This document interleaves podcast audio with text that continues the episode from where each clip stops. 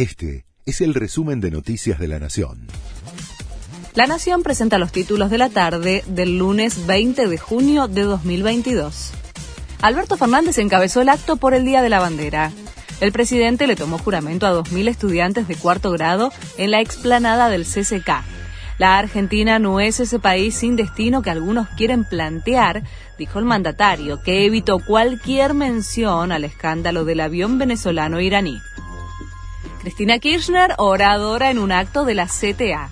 La vicepresidenta participa de un plenario de delegados de la CTA de los Trabajadores en Avellaneda, con motivo de la celebración del Día de la Bandera. La última vez que habló en público fue en el marco del festejo por los 100 años de IPF, en donde compartió el escenario con Alberto Fernández. La tripulación del avión venezolano iraní retenido en Ezeiza espera una definición. Las 19 personas tienen pago hasta mañana el alojamiento en el Hotel Plaza Central Canning y al momento no pidieron una extensión de la estadía.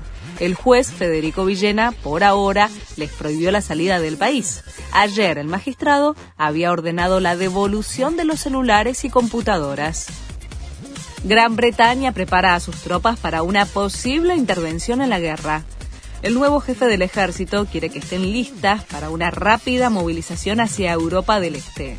Hay que ser capaces de vencer a Rusia en la batalla, dijo el general Patrick Sanders.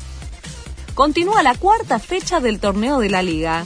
Son cinco partidos los programados para hoy. Se destacan a las 7 de la tarde el encuentro entre Gimnasia de La Plata y Racing en el Bosque y el de Independiente contra Estudiantes de La Plata en el Estadio Libertadores de América Ricardo Bocini a las nueve y media de la noche.